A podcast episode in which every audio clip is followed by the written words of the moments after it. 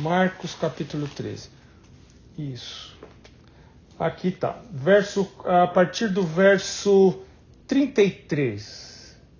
Diz assim: Mas a respeito daquele dia ou da hora ninguém sabe, nem os anjos no céu, nem o filho, senão o Pai. Estai de sobreaviso e vigiai. E tem uma, uma versão, uns, alguns manuscritos antigos acrescentaram e orai, mas os manuscritos mais confiáveis têm só vigiai. Né? Por isso, em algumas traduções nossas, o orai está entre colchetes porque o original provavelmente tenha sido só vigiai. Estai de sobreaviso vigiai, porque não sabeis quando será o tempo.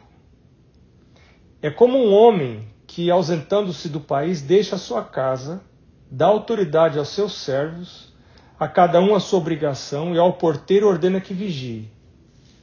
Vigiai, pois, de novo ele fala, hein?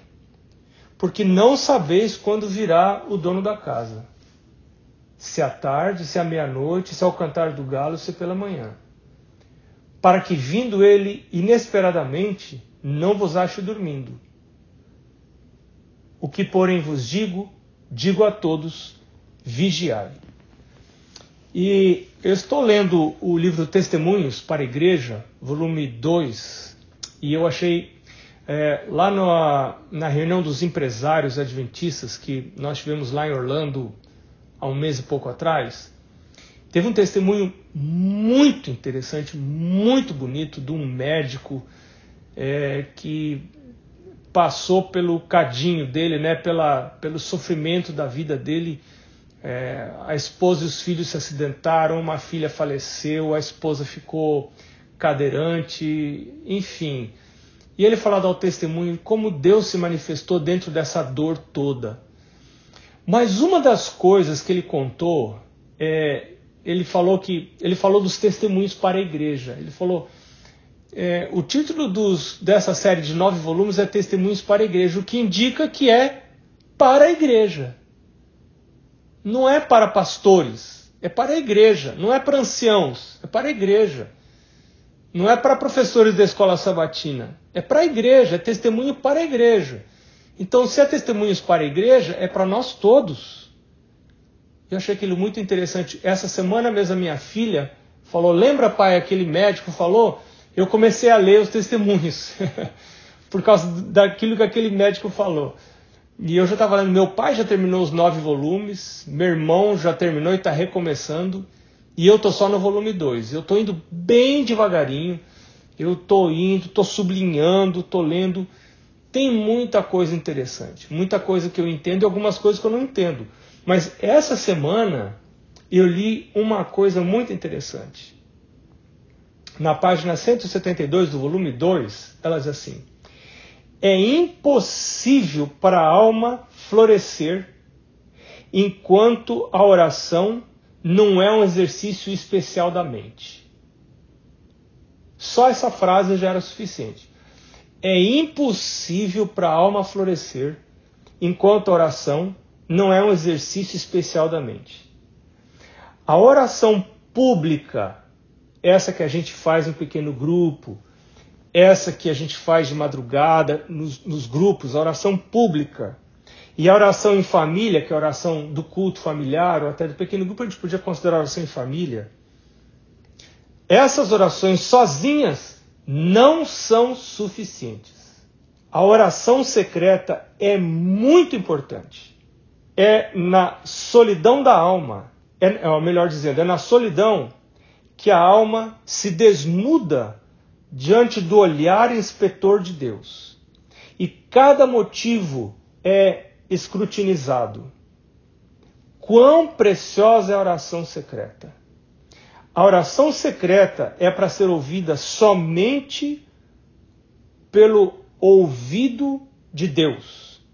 Nenhum ouvido curioso deve receber os fardos dessas petições.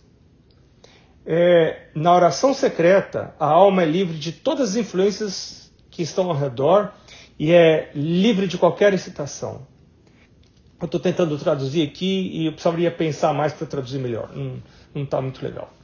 Essa minha tradução aqui. Mas o que ela está dizendo aqui é o seguinte: eu não posso ter vida cristã florescendo sem oração secreta.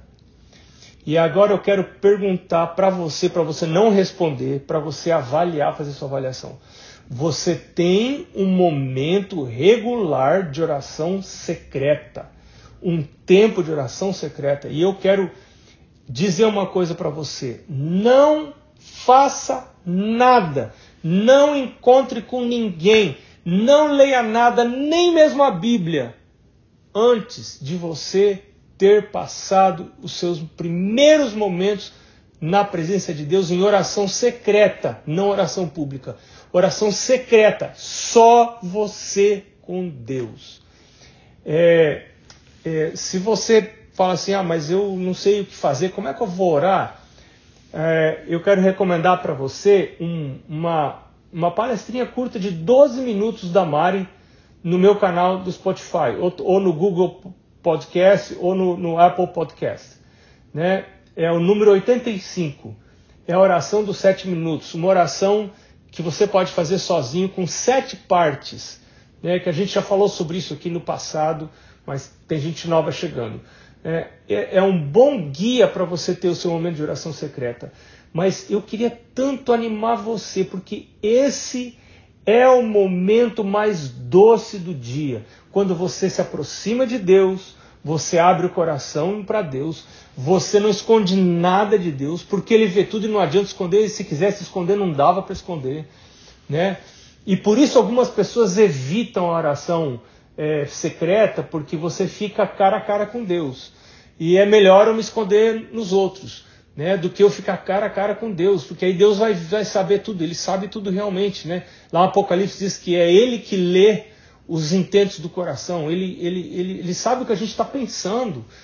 Então, que privilégio que a gente tem de toda manhã ir à presença de Deus e abrir isso para Deus e dizer: Meu Deus, olha os meus pensamentos.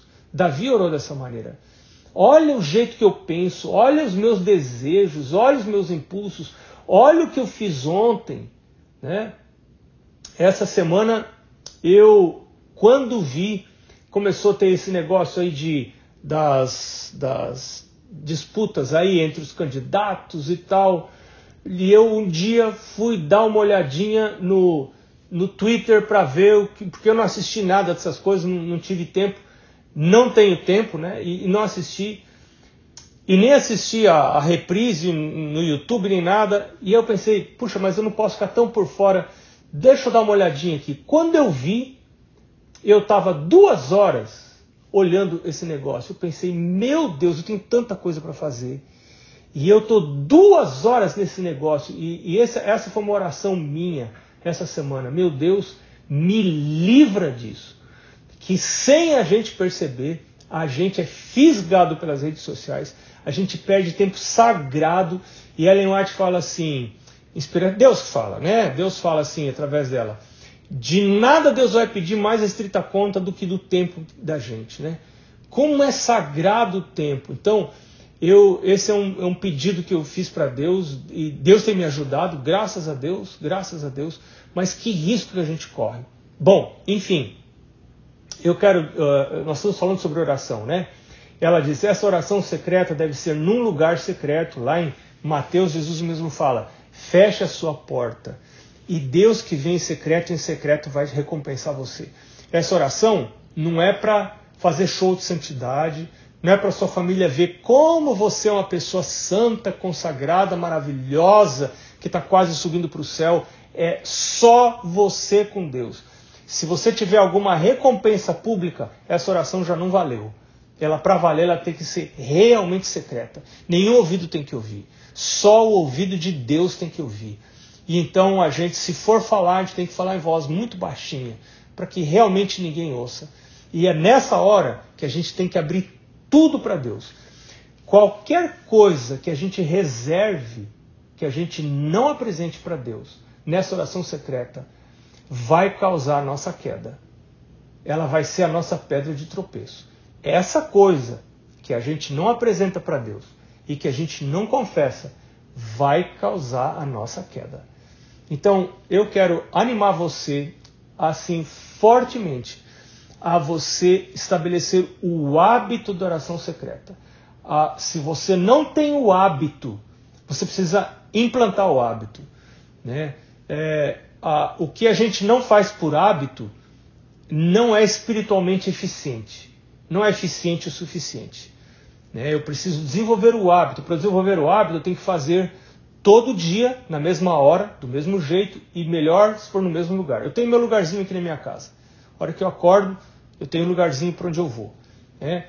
E, e foi muito duro estabelecer esse hábito e é muito fácil perder o hábito.